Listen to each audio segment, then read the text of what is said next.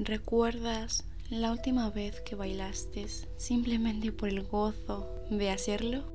¿Recuerdas la última vez que no tuviste prejuicios? ¿Recuerdas la última vez que te llamaron niño? ¿Que te sentiste un niño?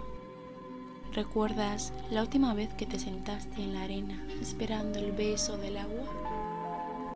Cuando te miro, el fuego baila en el silencio de tus ojos el terror que siento hacia ti me precipita, sea un mar de llantos hasta que te quedes sin lágrimas, y sea un desierto sin ganas de llorar, aunque te pueda la tristeza, sonreiré por las dos.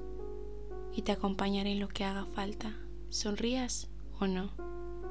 Mi querida musa, por mucho que ella se empeña en caer, era el vértigo de la caída, una tentación tan horrible sobrecalienta su conciencia y su lógica.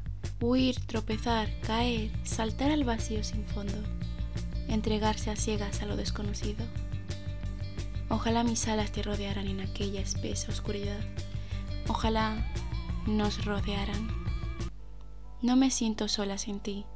Esto no es un poema de amor de Lope de Vega, con sentimientos sumamente intensos. Solo soy una chica que echa de menos a su amiga. El caso es que, sin estar, no dejas de aparecer.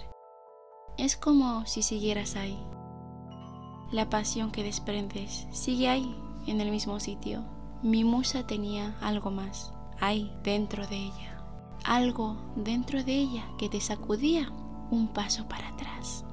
El hecho de tener cara a cara un fuego que quemaba aparece, me para y me detiene. Hay tantas cosas en que quiero decir. Podría llegar a ahogarme sin inmutarme y mucho menos importarme. Ya que la mayor de las tragedias es no haber dicho nada, nunca. Me incita a correr y a caer. Me recuerda ese reproche.